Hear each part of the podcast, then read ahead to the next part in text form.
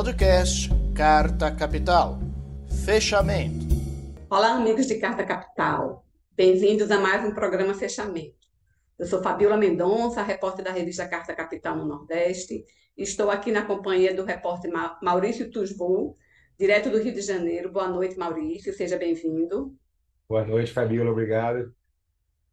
Temos também a repórter Mariana Serafini, de São Paulo. Bem-vinda, Mari. Boa noite. Oi, Fabiola. Oi, colegas. Boa noite. Boa noite a todo mundo que está nos assistindo.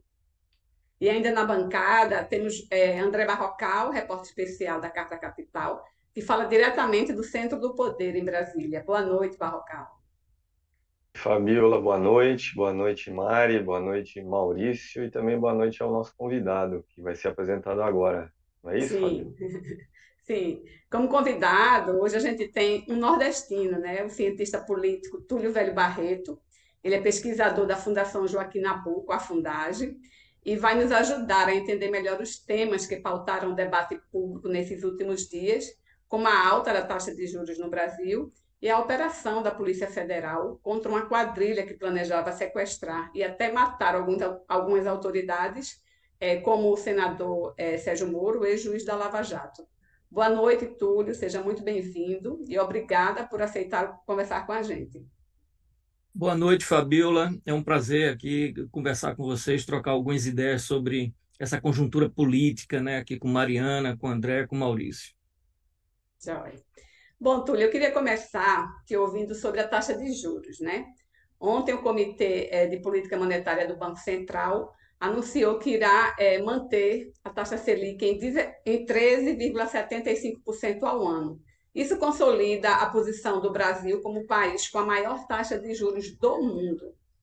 Esse tema, inclusive, ele vem ganhando uma repercussão enorme até internacional, né? Vai desde a pressão do presidente Lula para reduzir essa taxa, até alguns especialistas, né, de âmbito internacional, que consideram essa taxa realmente abusiva, né? Tem setores também do mercado que criticam né, quase 14% de juros, como o presidente da Fiesp, Josué Gomes, que classificou a taxa como pornográfica. Eu queria saber de você a quem interessa esses juros tão altos e até onde poderia ir essa queda de braço entre Roberto Campos Neto, presidente do Banco Central, e o presidente Lula. É, veja bem, uh, com uh, independência né, do, do Banco Central, é, de certa forma, o governo termina ficando refém é, da política monetária é, imposta pelo, pelo banco. Né? No caso é, do presidente Lula, é, ele não deixa de ser refém é, do Roberto Campos Neto, presidente do banco, e da política né, de juros altos, mantendo os juros bastante altos. Se a gente pensa é, no comportamento da economia é, nesse momento, uh, isso termina sendo é, um fator complicador, sobretudo para ter uma política que uma política econômica, mas que tem rebatimento na política social mais inclusiva do governo. E aí cria um monte de, de limitações e desgaste pra, para o próprio governo. Né? Então, Uh, eu vejo dessa forma, né? como é, é, muitos setores, inclusive como você chamou a atenção, né? agentes econômicos que têm contestado altas de a alta do juro porque não favorecem é, a fazer moer né? a, a, economia do país.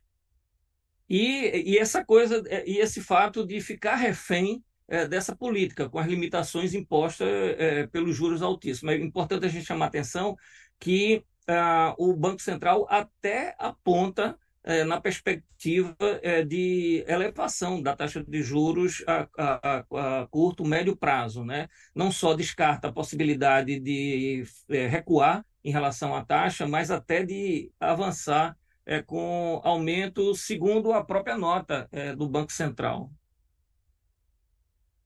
Olha, é, a gente tem a sensação, né, nesses primeiros 80 e poucos dias de governo, que o, o, o, governo Lula, o presidente Lula, ele quer é, retomar né, é, um caminho que foi trilhado pelos governos anteriores dele, mas está com alguma dificuldade, né? Algumas uhum. coisas estão você citou o exemplo aí que é o principal do momento, a questão da taxa de juros, a postura do, do Copom, do, do presidente do Banco Central, mas nós temos também a questão da fome, né? A gente lembra que o Lula foi às lágrimas, né, quando falou da questão da fome, que ele lembrou do, da, das pessoas pedindo comida no sinal, prometeu que vai tirar o brasileiro da fila do osso, é, chorou quando falou isso no parlatório lá, né, no, é, lá em Brasília, no dia de sua posse.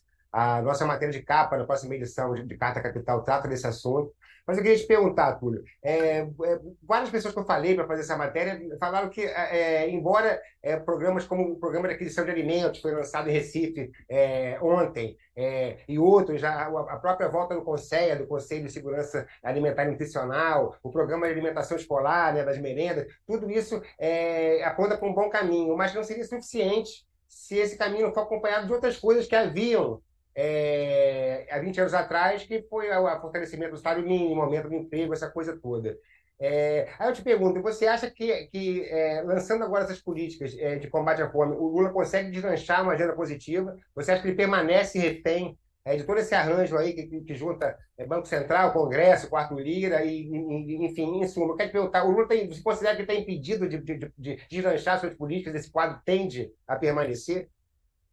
Então, é, Maurício, eu acho que a conjuntura hoje é muito mais é, desfavorável do que é, no primeiro mandato do, do presidente Lula, né? É, em função de, de todo o contexto né, político que existia naquela ocasião, é, que permitia a ele é, se utilizar de um capital político, um capital eleitoral, mas um capital político que ele tinha conseguido acumular. Então, mesmo reproduzindo hoje é, vários dos programas é, que ele tinha já utilizado no primeiro governo, né? esses que você fez referência, e que estão destinados a, um, a, a, a população mais vulnerável do ponto de vista social econômico. Uh, então, ele tem uma, uma conjuntura muito mais desfavorável. Né? O, o, o esse momento é, é, do presidente Lula é tentando é, trazer para ele uma agenda é, propositiva e uma agenda positiva para o um enfrentamento que ele vai ter, já tem em, em, relação ao Congresso, mas que ele vai ter permanentemente em função da composição tanto da Câmara como a composição do Senado.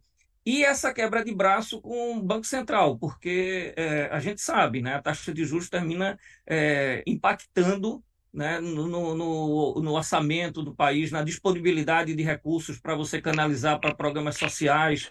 É, então, o, o que está por trás é a manutenção de uma política, é, do ponto de vista econômico, liberal, né? É, é, isso que representa, é, versus uma política que, que, é uma política mais inclusiva, né? como eu falei, do ponto de vista social, é, é se difer, diferencia. Além de herdar é, o Estado da forma como ele herdou, né? com, vamos dizer, desmontado. Agora se trata de remontar né, aquele Estado, aquele aparelho de Estado que favorecia né, a, a, a, as políticas públicas. Então, uh, é meio é, terra arrasada, né? um contexto de terra arrasada. Então, uh, tudo isso, e a eleição, que foi uma eleição muito disputada, né? É, é, não que não tenha sido as outras eleições do, é, é, que ele ganhou, mas é, o capital político, penso que nesse momento uh, é menor do que aquele, né? porque ali tinha um sentimento da mudança uh, do governo Fernando Henrique Cardoso para uma outra perspectiva, e agora foi um momento de confrontação de modelos eh, de Estado bastante diferentes, ainda que, enfim, a gente sabe né, as limitações eh, que o presidente Lula tem em função da, da composição que foi para o enfrentamento ao fascismo, à extrema-direita, né, nas últimas eleições. É, antes de passar para a Mariana, eu queria é, ler alguns comentários aqui que tem tudo a ver com, com a pergunta de Maurício e com essa sua fala, Túlio. É, Gisele Silvano está dizendo, Saviani está dizendo, tá difícil para Lula governar. Que estresse esse Congresso, esse mercado financeiro e esse Moro, Sérgio Moro, né? E de Janira Oliveira, ela diz que o governo tem que cumprir sua promessa de campanha. Se o Banco Central está impedindo demissão para presidente do Banco Central.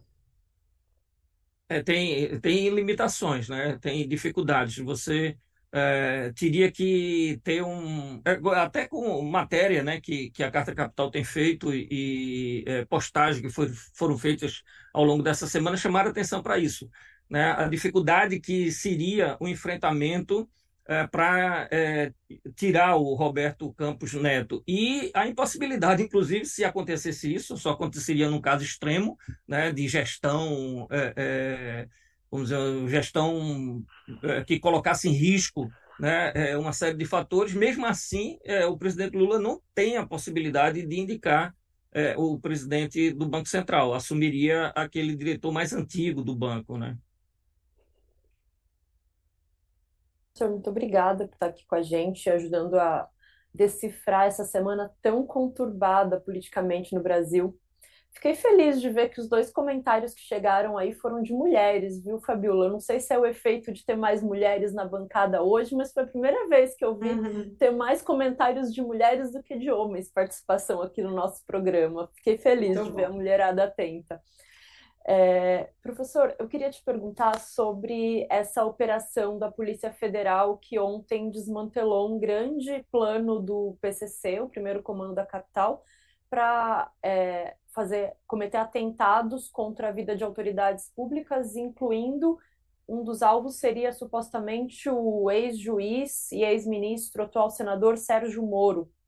É, mas um negócio curioso dessa operação, que foi uma, uma operação grandiosa, juntou a inteligência, parceria de setores do Estado para conseguir dar cabo a essa operação, é que parece que hoje é, o assunto começou a ser politizado. O, o ex-presidente Jair Bolsonaro aproveitou a ocasião para fazer uma relação que até agora não entendi qual é com o caso do Celso Daniel e com a própria facada que ele levou.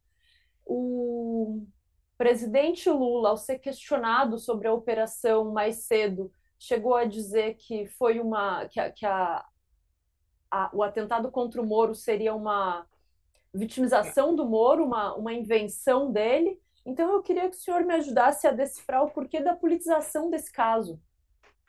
É, eu acho que tem, é, Mariana, duas questões importantes. Uma é, o fato da Polícia Federal ter é, é, desmontado né, essa operação. Quer dizer, isso mostra a capacidade da Polícia Federal é, de investigação e, e, e não é tão quer dizer não é tão recente né o, o, o toda a articulação é, toda a, a, montagem dessa ação é, do PCC já remonta a algum tempo então Uh, isso mostra que esse período a Polícia Federal estava atento, atenta né, à possibilidade de uma ação que seria uma, uma, algo bastante trágico né, se ocorresse no Brasil. Então, a, acho que a primeira coisa a ressaltar, né, e isso resulta de um processo de profissionalização da Polícia Federal, eh, de aparelhamento da Polícia Federal que remonta é, exatamente o governo Lula. E que no governo Jair Bolsonaro é, é, é foi o inverso, na gestão, inclusive, do ex-ministro Sérgio Moro,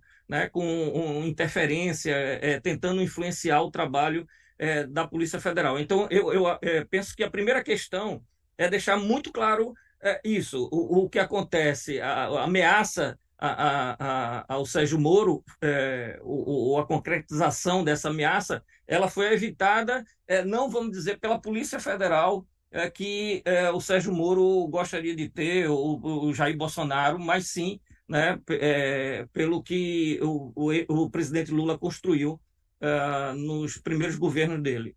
Então, essa questão.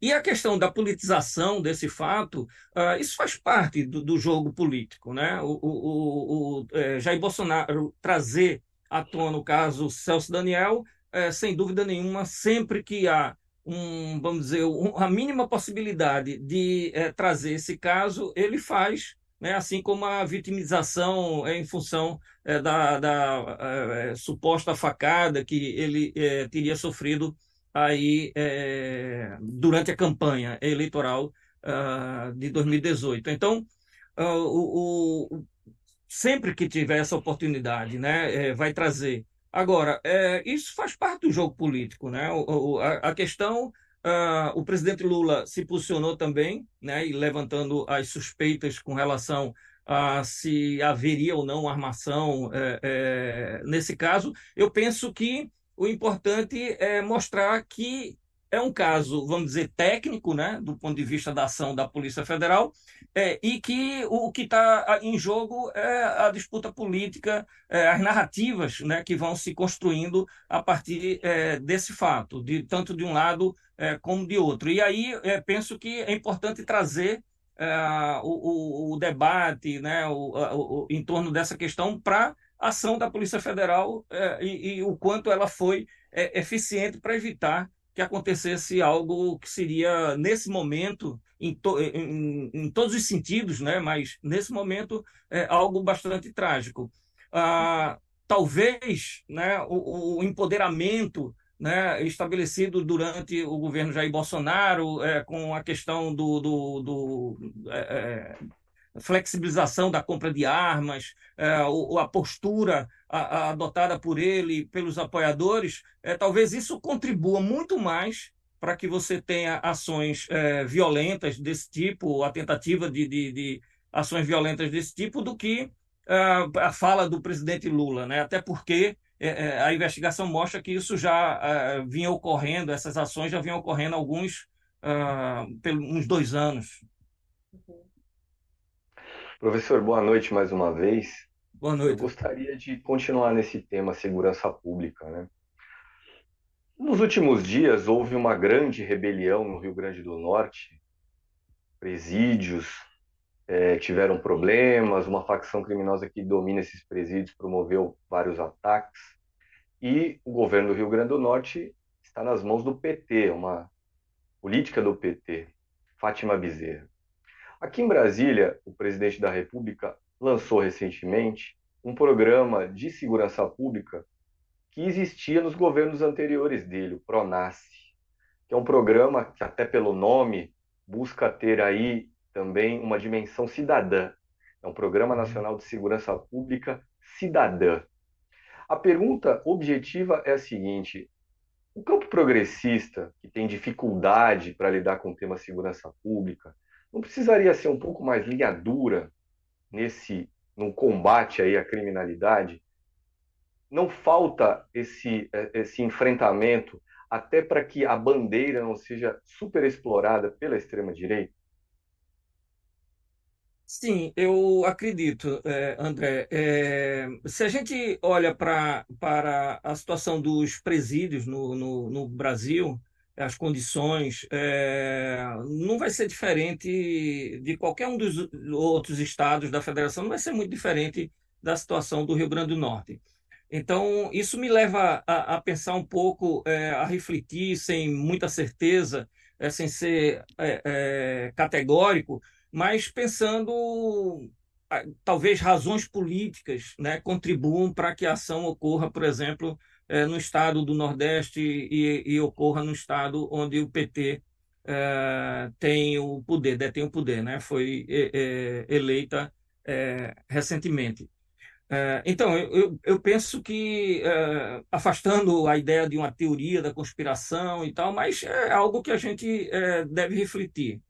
A, a, a questão é como a esquerda é, tem um entendimento é, das razões que levam as pessoas, ou algumas das razões que levam as pessoas à criminalidade, é, termina, é, vamos dizer, uh, criando determinados freios, né, freando um pouco uma ação mais efetiva no combate a, essa, a esse tipo de criminalidade ou a criminalidade de um modo geral, sobretudo aquela que implica em atos como esse do Rio Grande do Norte ou o, o, perfil daqueles criminosos que agem dessa forma. Uh, então, eu acho que tem essa questão, uma dificuldade né, é, é, em função uh, da história toda relacionada à defesa, à defesa dos direitos humanos é, e uma compreensão das condições sociais, econômicas em que as pessoas vivem e que terminam levando a esse tipo é, de ação, embora uh, isso não seja algo absoluto, mas é, se a gente for observar, é, é, é, é a maioria das pessoas que é, praticam crimes e que vão para os presídios é, tem uma condição social, econômica mais desfavorável. Então, eu penso que a, a sua pergunta procede nesse sentido de compreender melhor né, como a esquerda, é, de modo geral, se a gente coloca aí o, o PT nesse campo, né, centro-esquerda, é, tem é, a dificuldade de lidar né, é, no combate a esse tipo é, de, de, de, de, criminoso, né, esse tipo de ação criminosa. Eu penso que sim. Ótimo, muito interessante, Túlio.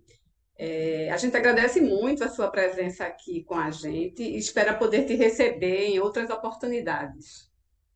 Eu agradeço o convite, é, acho que é um, um, papo importantíssimo, né? Os temas é, é, que a revista traz essa semana, sobretudo a capa, a questão da fome, né? E, e o lançamento do programa, relançamento do programa agora pelo presidente Lula, é muito importante. Mas a gente não pode deixar de discutir é, esses temas mais pesados né, que, que pautaram a nossa conversa. Joia. Obrigada e até a próxima. Até a próxima. É, e para fechar essa primeira parte é, do nosso programa, é, eu vou ler aqui um comentário sobre essa questão dos juros, né, e passar para é, André Barrocal, que ele tem uma apuração interessante, né, sobre esse tema. Mas Luiz Fernandes, ele diz assim: fora Campos Neto. É, Rafael de Souza Pinheiro diz o seguinte: geração de emprego é uma das obrigações do Banco Central e promover o desenvolvimento social também. E isso não está sendo uma realidade. O banco está faltando e a diretoria deverá ser mudada. E aí eu passo para Barrocal para comentar, né, o que ele tem, o que ele apurou sobre esse tema. Bom, Fabiola, primeiro, só para situar bem para quem nos assiste, né, o Banco Central faz reuniões periódicas a cada um mês e meio, e ontem, para decidir a taxa básica de juros do Brasil, e ontem, numa dessas reuniões do chamado Comitê de Política Monetária, o COPOM, a decisão foi manter em 13,75% o juro básico da economia brasileira. E o Copom, no seu comunicado divulgado após a decisão, é um comunicado breve, ele diz entre outras coisas, que uma das razões para existirem pressões contra, ou melhor, pressões para que a inflação suba no Brasil, e é por causa da inflação que o BC mantém o juro alto, uma das causas para essas pressões inflacionárias é a política fiscal do governo. É o que se chama, é o que está por é a interpretação possível daquilo que o Banco Central escreveu no seu comunicado como arcabouço fiscal. Arcabouço fiscal é um outro nome aí para ajuste fiscal que vem sendo preparado dentro do governo Lula. Mas é, antes de falar especificamente das posições do governo, Fabio, acho que é interessante a gente chamar atenção para o seguinte: não se trata apenas de uma decisão criticada pelo governo Lula. Veja só, na semana passada, antes ainda da decisão do Copom, uma empresária a Maria Luísa Trajano, do Magazine Luiza, por ser empresária, naturalmente busca lucros, busca fazer mais negócios, disse que não tem razão para o juro no Brasil estar tá nesse tamanho de 13%, que saiu de 2% para 13%, sem que haja uma demanda grande a pressionar os preços. Ou seja, não é que o brasileiro está consumindo desesperadamente e falta produto no mercado, logo os preços sobem. Ela diz que não é isso que está acontecendo e, portanto, não dá para entender porque o Brasil tem um juro de 13%. Você mencionou no início do programa que o presidente da Fiesp, Josué Gomes da Silva, chamou de pornográfico o juro brasileiro. A Confederação Nacional da Indústria, após a decisão de ontem do Copom, divulgou um comunicado para dizer que foi uma decisão equivocada do Banco Central e que, inclusive, haveria motivo para começar a baixar o juro no Brasil.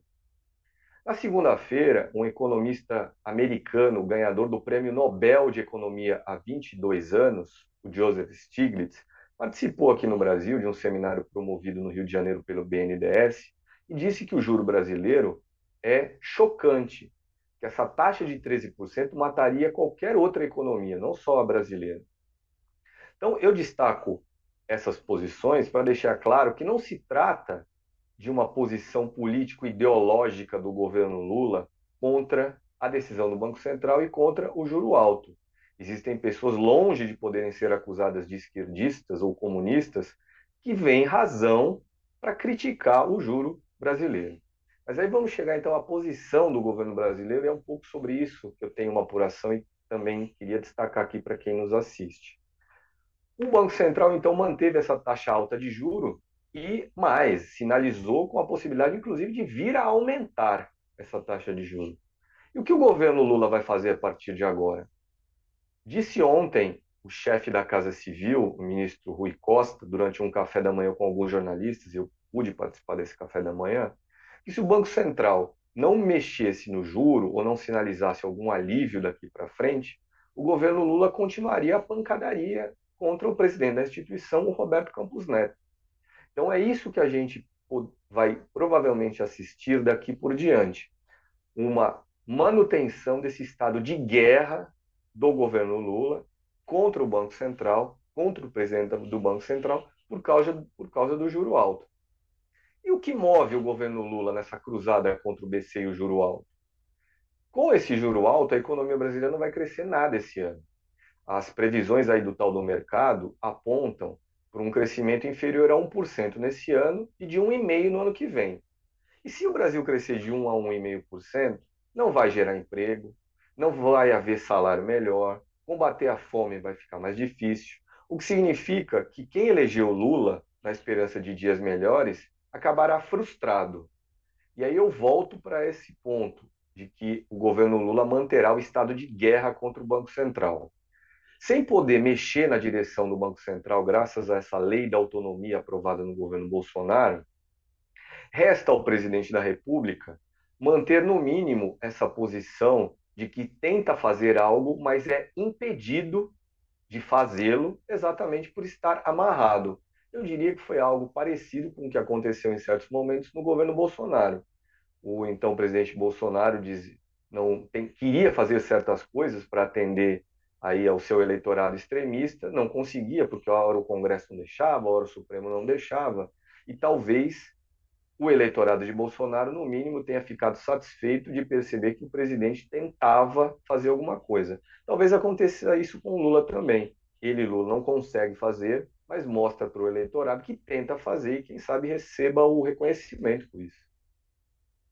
É, Balcal, eu queria, eu queria te ouvir. Falar, é, se você acha que, que essa taxa de juros muito alta até para atrapalhar o governo e frustrar, como você falou, o eleitorado, se isso é orquestrado. E aí eu vou ler aqui o comentário de Valmírio Santini, que ele diz mais ou menos isso. Ele diz o seguinte: esse presidente do Banco Central parece que foi colocado lá para atrapalhar o Brasil, impedir de voltar a gerar emprego e de crescer. O que é que você acha dessa observação? Desculpa, Fabiola, eu estava aqui prestando atenção num comentário. Você podia, peço perdão, você podia repetir a pergunta?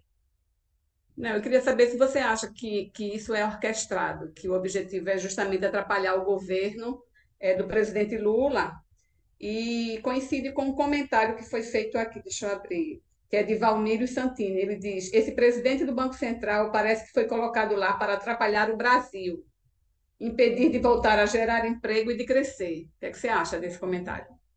Não entendo que seja uma orquestração, entendo que se trata de uma posição ideológica. Nós temos um Banco Central presidido por um economista ultraliberal que acredita que o Banco Central tem uma missão que independe do governo e independe se o resultado dessa missão sacrifique a economia como um todo. É isso que significa autonomia do Banco Central.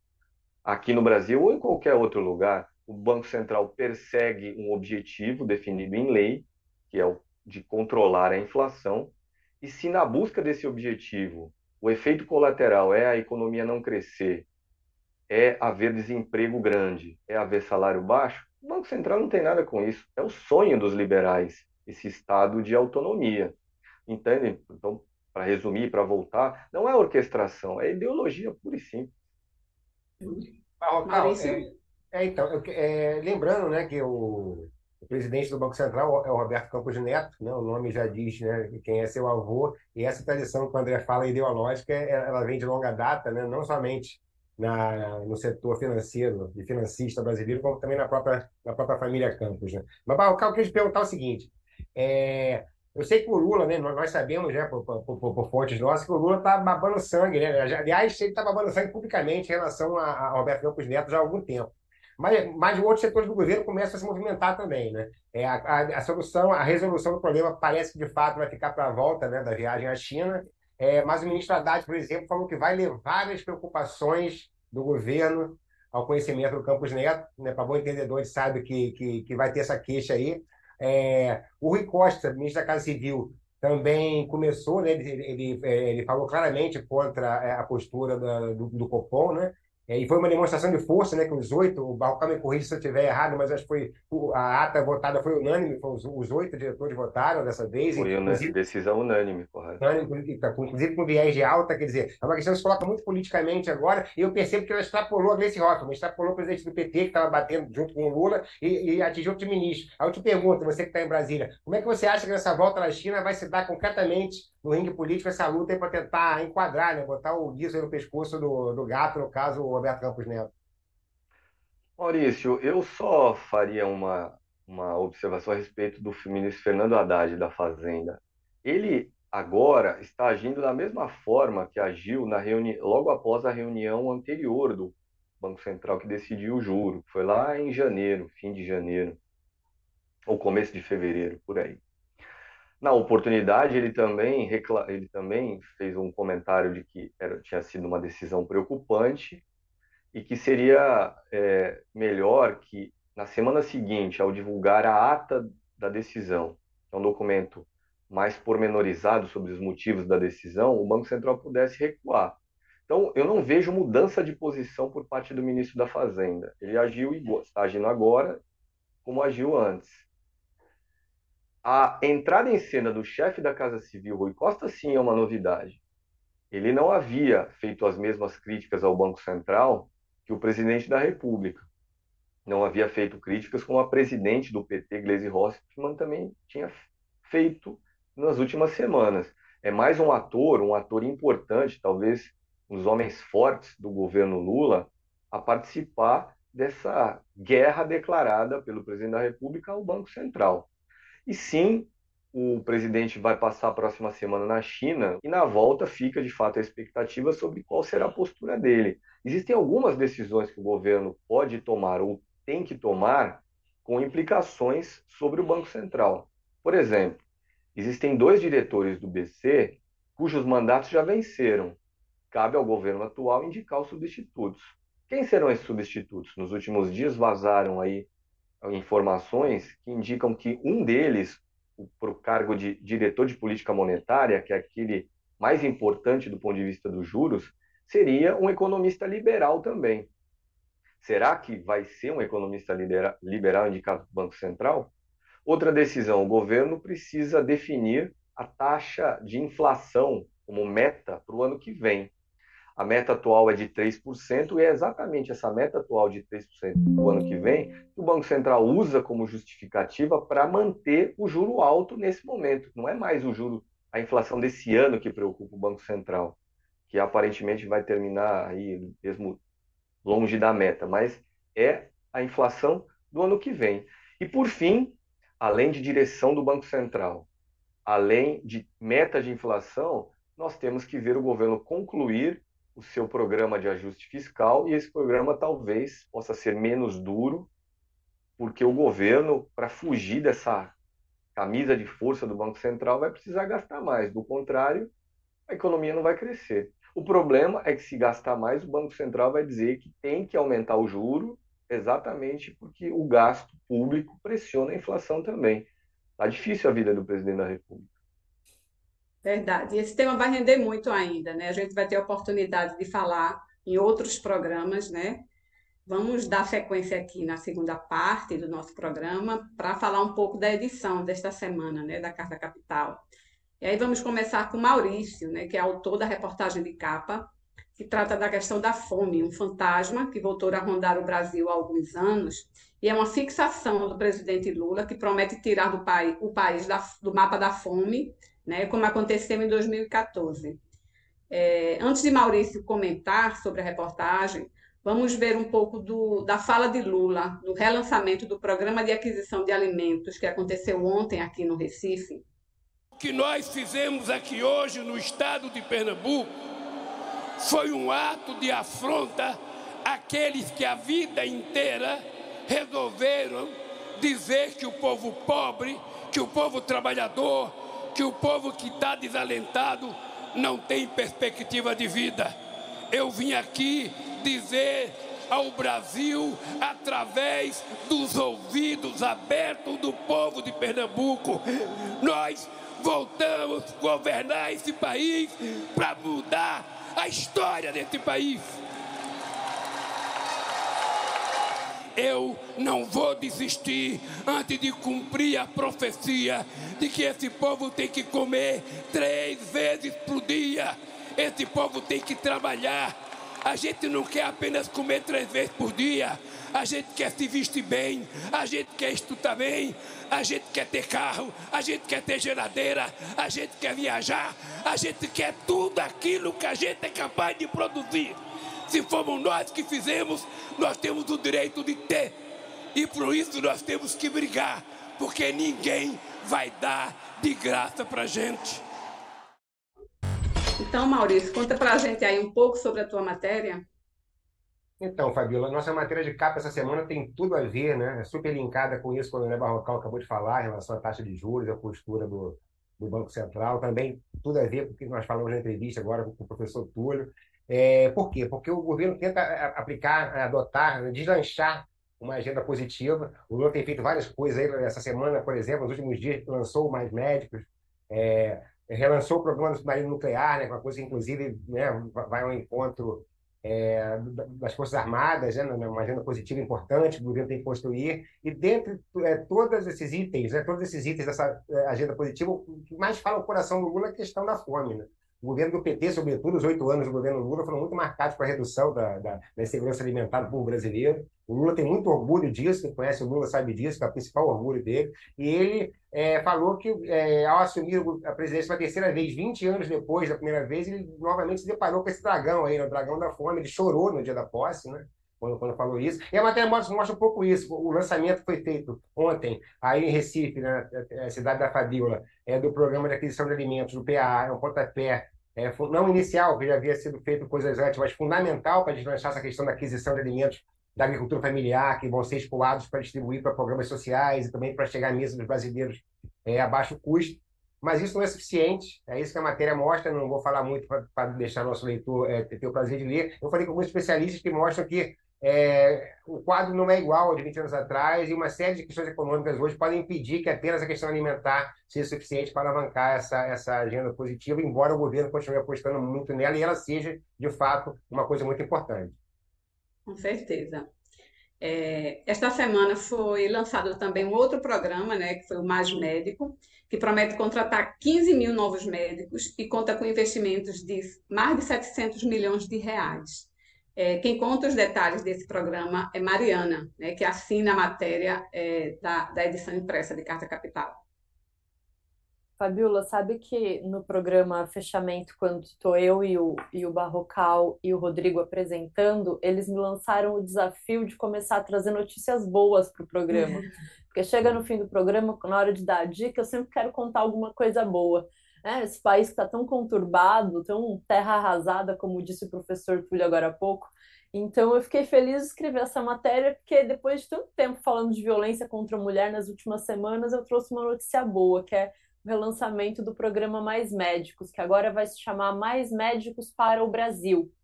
É, então, no nome, a gente já recebe aí a, a dica que o programa vai ser voltado, o edital vai ser voltado para a contratação de médicos brasileiros. A imprensa tem destacado muito que essa é uma diferença com relação à versão anterior do programa, mas não é verdade. No programa anterior, a prioridade também era a contratação de médicos brasileiros. Acontece que eles não atenderam ao edital e então se abriu o edital para os médicos estrangeiros e foi feito o convênio com Cuba. É, dessa vez o governo vai insistir no, no edital para os brasileiros, na sequência para os brasileiros formados no exterior, e só então esse mesmo edital vai ser aberto para médicos estrangeiros que tenham interesse em atuar no Brasil. Não vai mais ter aquele convênio que tinha na versão anterior com a OPAS, que é a Organização Pan-Americana de Saúde, porque foi esse convênio que fez, que facilitou o acesso aos médicos estrangeiros. É, a ministra Nízia Trindade, que é a ministra da Saúde, anunciou que a meta é contratar esses 15 mil médicos já esse, esse ano, sendo 5 mil agora no primeiro semestre e 10 mil médicos no semestre seguinte, o que vai totalizar 25 mil médicos que podem atender até 96 milhões de pessoas. É, no programa anterior, conseguiu-se atingir 63 milhões de brasileiros e agora vão ser 96 milhões. É, um dado bem interessante que a ministra compartilhou durante o lançamento, e muito triste também, é que 4 mil equipes médicas de atenção básica de saúde da família estão atuando nesse momento no Brasil sem médico. É, e a gente sabe que os médicos não estão justamente nas regiões mais remotas, mais pobres, de mais difícil acesso, e também nas periferias das grandes cidades, dos grandes centros. Não é só no sertão, nos sertões do Brasil, no Brasil profundo que não tem médico. É muito impressionante a gente ver que em São Paulo, Guarulhos, região metropolitana, por exemplo, em, em postos de saúde, em UBSs da periferia, não tem médico. Então, o programa chega para dar assistência a esses lugares mais desassistidos. Daí eu conversei com alguns médicos, conversei com um médico que é coordenador do programa Mais Médicos em Apucarana, um município do interior do Paraná. Quando o programa passou a ser escanteado pelo governo do Michel Temer e pelo governo do Jair Bolsonaro, é, alguns médicos que não eram estrangeiros conseguiram continuar no programa, porque vale, vale ressaltar que durante o governo do Bolsonaro ele conseguiu criar uma crise diplomática com Cuba que fez com que Cuba retirasse os seus médicos do Brasil. O programa não tinha sido encerrado, mas a, a, a, disputa política foi tamanha que Cuba falou: a gente não precisa submeter os nossos trabalhadores, os nossos profissionais da saúde a isso, a esse tratamento que eles estão recebendo no Brasil. Então, retirou esses médicos, mas os médicos brasileiros ou de outras nacionalidades continuaram atuando no país recebendo suas bolsas, e é o caso dessa equipe em Apucarana, que conta com nove médicos, oito brasileiros e uma estrangeira, do Equador. Eu conversei com o Dr. Orentes, que é o coordenador dessa equipe, ele está muito feliz que o programa vai voltar, mas ele apontou um negócio bem interessante, que ele disse, esse programa traz tantos benefícios novos que o programa anterior não tinha, incentivos de fixação para as regiões mais distantes. Então, depois de 36 meses de trabalho, o médico começa a receber um aumento de 10% a 20% na bolsa, é, uma licença maternidade remunerada de seis meses, uma licença paternidade remunerada de 20 dias, e também é, quem estudou pelo FIES, quem usou o FIES para financiar o curso de medicina, vai ter é, facilidades para conseguir abater as dívidas que tem com a faculdade. E, além disso, os médicos vão ter incentivo para fazer mestrados, especializações e residências em outras áreas, especializações que não sejam só de saúde da família. Para o médico, Dr. Orentes, ele acredita que isso pode ser um embrião do tão sonhado plano de carreira, um plano de carreira do Estado, um plano de carreira para os médicos atuarem pelo SUS. Segundo ele, essa é uma reivindicação antiga da categoria médica no Brasil. O próprio Conselho Federal de Medicina reivindica isso, um plano de, um plano de carreira para os médicos. Então, ele acha que ao invés do Conselho Federal de Medicina, que de novo está criticando o programa, ao invés de criticar o programa, o Conselho devia sentar junto com o Ministério e pensar em elaborar políticas públicas para talvez transformar esse programa num verdadeiro plano mesmo, um plano que dê é, perspectiva para os médicos que decidem trabalhar para o Estado, trabalhar para o SUS, não precisarem no futuro é, irem procurar a iniciativa privada, poderem continuar, uma vez que eles se estabeleceram em uma cidade, conseguiram fazer residência, conseguiram se especializar, avançar na profissão, continuar atuando junto, junto à saúde pública e não migrar para a saúde privada. Ele acredita que esse programa, com as medidas que ele apresentou agora, nesse primeiro momento, já pode se tornar algo que caminhe nesse sentido. Então, a gente trabalha aí com a perspectiva de não só ser um programa que vai levar assistência médica, mas também um programa que pode melhorar,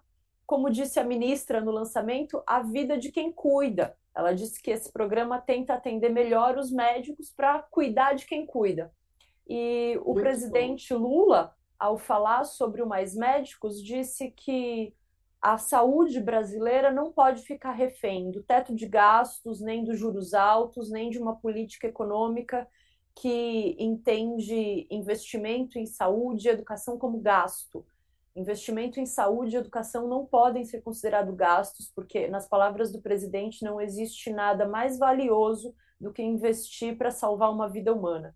Então, a gente espera que o presidente consiga manter essa palavra e que consiga manter investimentos altos, tanto na área de saúde quanto na área de educação, porque a gente sabe que é isso que vai trazer novas perspectivas para a população brasileira. Então, acho que é bem interessante essa retomada do programa. Vale dar uma olhada na matéria que está na edição impressa e também no site já, cujo título é Saúde em Verde e Amarelo. Muito bom. E tudo a ver com o comentário aqui de Daniel Teixeira, Daniel Teixeira ele diz o seguinte: Eu duvido que os médicos almofadinhas brasileiros vão querer trabalhar em São Miguel da Cachoeira, no Acre, né? E lembrando que é, uma das falas do presidente Lula no, no relançamento né, do, do Mais Médico é que ele não está interessado com a nacionalidade dos médicos, e sim dos pacientes. Então, o objetivo é cuidar né, dos brasileiros. Bom, né? E outro, Deixa eu fazer só justamente a provocação nesse assunto, se a Mari quiser comentar depois. Uma delas é ser essa, né? Que, que, que parte, né? Não todos, não podemos generalizar de forma nenhuma, é claro, Sim. mas que parte dos médicos brasileiros, boa parte dos médicos brasileiros que sempre torceram o nariz para ir para os rincões mais distantes do país para tratar as pessoas, que mudem um pouco sua postura. Segunda provocação, o Conselho Federal de Medicina, né, já de triste memória no governo Bolsonaro, tem uma postura melhor, não detone tanto o programa dessa vez como fez a primeira vez, inclusive incitando essa postura calhorda, podemos dizer assim, contra os médicos cubanos que aqui vieram tentar ajudar. Aquela cena vexaminosa dos médicos de jaleco branco irem no aeroporto hostilizar os cubanos que estavam chegando, a gente não vai esquecer, né? Mas quanto a, a, essa, a esse comentário dos médico almofadinha, ou a gente sabe que a classe médica no Brasil é formada em grande parte por uma elite, né? São pessoas que têm sobrenome e herança de um modo geral e que então vão para o curso de medicina. Esse é o Brasil tradicional. Mas um dos, dos pontos bem interessantes do, da versão anterior do Mais Médicos foi que para conseguir mudar esse perfil da categoria médica no Brasil, os cursos de medicina passaram a ser interiorizados. Se abriu 30 cursos de medicina no interior do Brasil. Já faz 10 anos. Então a gente imagina que com isso tenha mudado também um pouco o perfil das pessoas que se tornam médicos, que tenha sido democratizado o acesso à medicina. E se a gente conseguiu obter esse logro, muito provavelmente a gente vai ter profissionais de saúde comprometidos com o juramento que eles fazem, que é de salvar vidas, independente do lugar onde seja, né? Tomara. Bom, e um assunto que também está na ordem do dia é a viagem do presidente Lula à China. Né? No dia 26, ele segue para a China, acompanhado de vários empresários. Quem explica os detalhes para a gente é André Barrocal, né, que, que apurou tudo diretamente de Brasília. Conta aí, Barrocal, para a gente. Contar muito, mas sem contar tudo, né, Fabiola? Que é para o nosso leitor ter o interesse de procurar a revista e lê-la. Mas vamos lá. Então é isso. No final de semana, o presidente da República viaja para a China. Vai passar lá a semana que vem toda, praticamente, de segunda a sexta-feira. Será uma viagem que encerrará um ciclo de reatamento de relações diplomáticas históricas e importantes para o Brasil, relações dinamitadas no governo Bolsonaro. O Lula, em janeiro, foi à Argentina, o nosso vizinho aí, mais importante econômica e politicamente. E lá na Argentina, Lula recolocou o Brasil na CELAC, que é aquela comunidade dos estados latino-americanos e caribenhos. Bolsonaro tinha tirado o Brasil da CELAC. Fevereiro, Lula foi para os Estados Unidos encontrar Joe Biden. Joe Biden, de quem Bolsonaro não gostava por motivos de Donald Trump. E agora, Lula vai para a China China, que mereceu muitas críticas de Bolsonaro na eleição de 2018, mas em 2019, primeiro ano no poder, o capitão tentou desfazer o que tinha feito na eleição. Ele viajou para a China, depois recebeu o presidente chinês aqui também. Só que aí veio a pandemia em 2020 e o trumpismo e o bolsonarismo resolveram encarar a questão de um ponto de vista ideológico. Cansaram de falar em vírus chinês. Mas então o presidente Lula estará no próximo dia 28 com o presidente chinês Xi Jinping. Xi Jinping, que no início de março agora foi eleito para um terceiro mandato. Isso é inédito na China. Ele será o líder chinês por mais tempo no poder, um total de 15 anos, desde o líder da Revolução Comunista de 1949, o Mao Tse Tung. Lula também participará no dia 29 de um seminário de empresários do Brasil e da China. Deve ser um, um seminário com número recorde de participantes, essa é uma informação do Ministério das Relações Exteriores.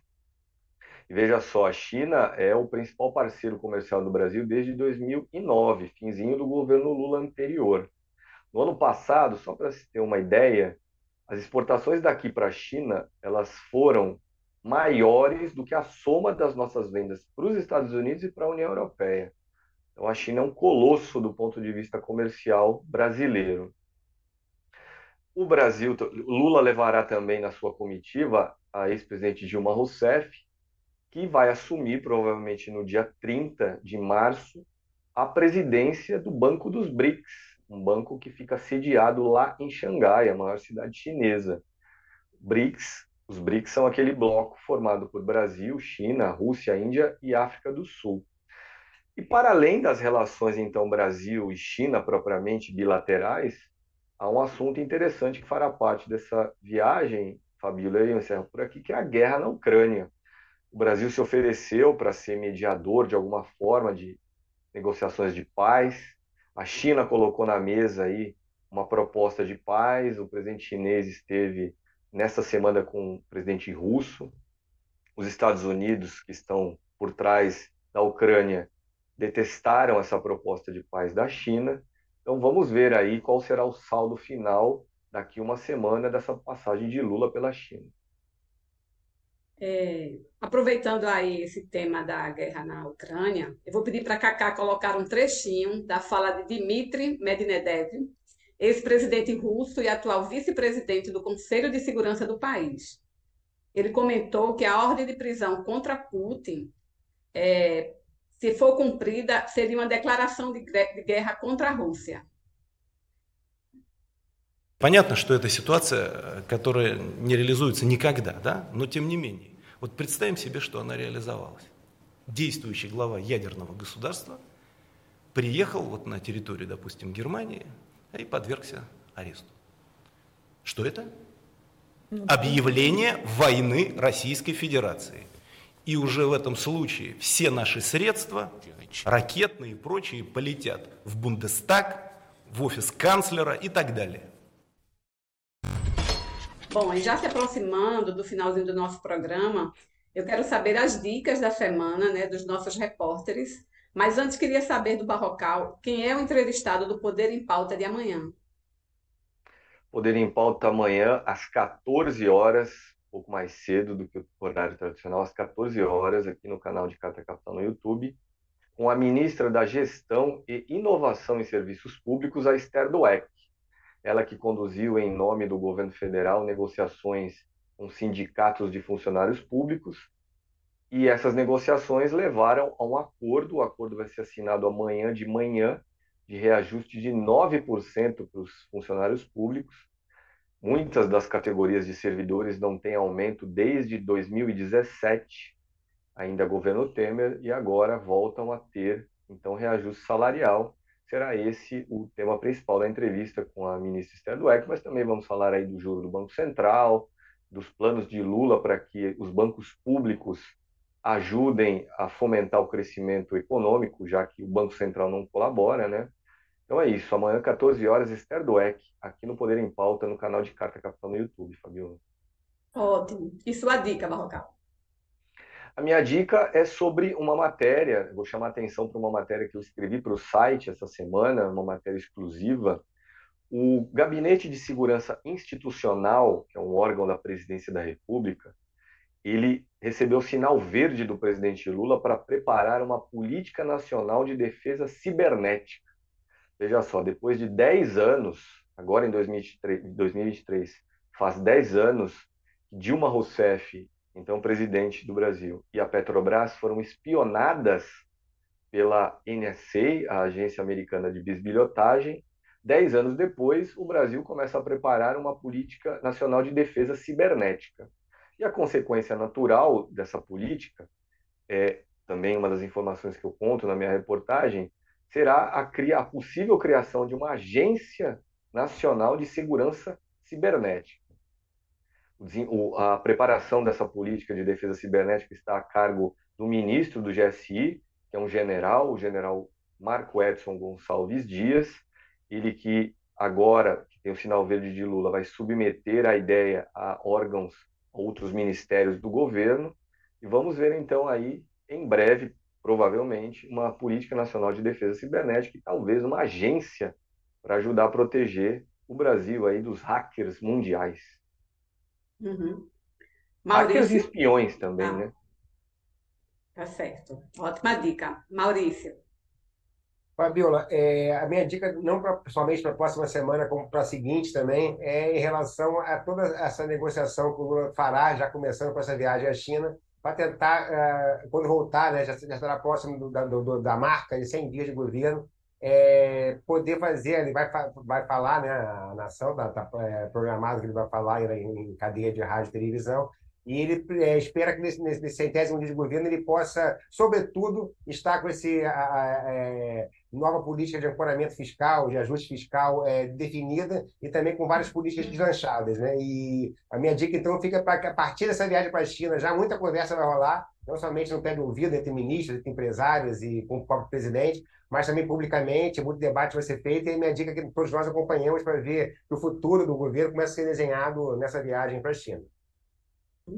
Então, antes de passar para para Mariana, eu queria dar a minha dica, né? E a minha dica é reforçar, né, com o nosso público a acompanhar a edição de Carta Capital e falar um pouco de uma matéria que fiz, que é sobre o tráfico internacional de pessoas, né?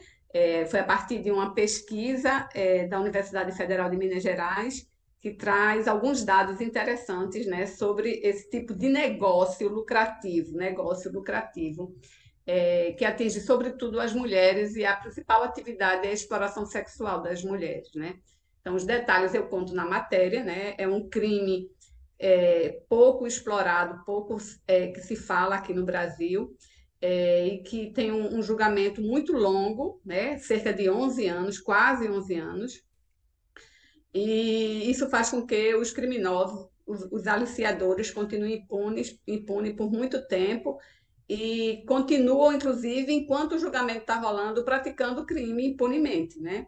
Então, essa é uma, uma dica, e eu quero dar outra dica, que é sobre a matéria do editor Rodrigo Martins, que ele traz as informações né, sobre é, esses atentados que a gente está assistindo aí há 10 dias no Rio Grande do Norte, né, a facção é, Sindicato do Crime, que está tomando conta, né, ataques é, incendiando ônibus, né, aterrorizando, né, tocando terror lá no Rio Grande do Norte e, pelo que, se, que parece, tem uma vinculação também com Paraíba e Pernambuco. Então, os detalhes estão lá na matéria de Rodrigo. Então, para finalizar, e a gente finalizar com alto astral, né? Eu queria que Mariana falasse da dica dela da semana, que sempre é uma dica positiva. A gente tem que fechar o programa em alto astral. Gente, eu trouxe notícia boa dessa vez mesmo, hein? É, na semana passada, eu escrevi para a revista Carta Capital sobre um fenômeno que está acontecendo no Brasil, que são os coaches de masculinidade. São homens que têm lucrado, inclusive, na internet, vendendo cursos, fazendo palestras para outros homens tão frustrados quanto eles, para aprender a tratar as mulheres. E, de um modo geral, é tratar mal as mulheres. Mas um desses coaches, ele acabou viralizando nos últimos dias, ficou conhecido como o Calvo da Campari, porque ao fazer um vídeo que ensinava os homens a não aceitarem o convite de uma mulher quando eles estiverem num bar bebendo um Campari, a mulher chegar oferecendo uma cerveja, é, o cara não pode, não pode se curvar diante da mulher, não sei o quê. E aí uma atriz e produtora, Lívia Lagato, fez um vídeo ironizando é, o Thiago Schutz, que é esse coach, mas ironizando esse comportamento dos homens na, na internet. E ela foi gravemente ameaçada pelo Thiago. Ele usou o Instagram dele para mandar mensagens privadas, tentou ligar para ela várias vezes e mandou uma mensagem dizendo: Olha, se você não tirar o vídeo sobre mim em 24 horas, é processo ou bala. Primeiro que o vídeo nem citava o nome dele, é aquela história, né? A carapuça serviu vista. O vídeo não citava o nome dele, ele sentiu que era para ele e fez essa ameaça. E aí então a Lívia Lagato fez uma denúncia junto ao Ministério Público e ontem a Justiça de São Paulo acatou a, a denúncia do Ministério Público de São Paulo. Então agora o Thiago Schutz, o coach da Campari, é réu. Ele vai responder à Justiça por violência psicológica contra a atriz e produtora Bruna Lagato, é, Lívia Lagato, e contra e violência psicológica também contra a cantora Bruna Volpe, que ele também ameaçou. E vai responder também pelo crime de ameaça. Então ele vai ser intimado a depor em breve, vai responder por hora em liberdade, porque existem medidas protetivas para as duas vítimas se ele, se esse caso avançar e ele for condenado, ele pode ser condenado de seis meses a dois anos e pode chegar a ser preso. Quando eu escrevi a matéria semana passada, eu entrei em contato com vários ministérios públicos em, em vários estados e eu percebi que uma dificuldade da justiça brasileira é tratar esse tipo de violência contra a mulher. Nos ministérios públicos existem os chamados núcleos de gênero, que são voltados para a violência doméstica. Mas esse, esse tipo de violência que está surgindo através da internet contra as mulheres é uma coisa que a justiça ainda não está sabendo lidar. Inclusive, eu conversei com uma jurista e ela falou que a justiça está realmente atrasada, que a justiça já naturalmente é morosa nos seus processos e a internet tem um ritmo muito efêmero. Então, está sendo difícil da justiça acompanhar. Então, é realmente uma notícia boa saber que a justiça está conseguindo tratar esse caso específico, que foi uma violência que veio através da internet, e pode ser um avanço, né? Pode ser que a partir desse caso do Calvo da Campari, a justiça passe a trabalhar de forma mais célere para proteger as mulheres que estão sendo alvo desse tipo de ataque online. Então, a minha, minha dica da semana é para que as pessoas que não leram a matéria da semana passada leiam, mas que principalmente deem um Google aí, pesquisem o, a, a, a sentença contra o Thiago Schultz, porque não é mais que merecida. O cara que usa a internet para ensinar como tratar mal as mulheres e depois achar que nenhuma mulher vai se incomodar com a postura dele, se levantar contra ele, ironizar o que ele diz e daí vai lá e ameaça a moça de morte. Então é muito grave, é muito grave o que ele, o que ele tem feito foi muito grave o que ele fez contra a atriz, contra a cantora. Eu espero que ele seja punido. Tomara. E aí, complementando a dica de Mariana, né? A atriz é, Lídia Lagato foi entrevistada aqui no canal de Carta Capital, né? No programa Brasil no Divã. Então, convido todo mundo aí a assistir a entrevista, que é bem interessante, ela trata exatamente desse ponto. Bom, e assim encerramos mais uma edição do programa Fechamento. Né? Agradeço aos meus colegas de bancada, Maurício, Mariana, Barrocal, e agradeço principalmente ao público que nos assiste. Curte aí o programa, compartilha, faz assinatura do nosso canal, assinatura da revista é importante. Então, na próxima quinta-feira a gente está aqui de volta. Boa noite a todo mundo e até a próxima.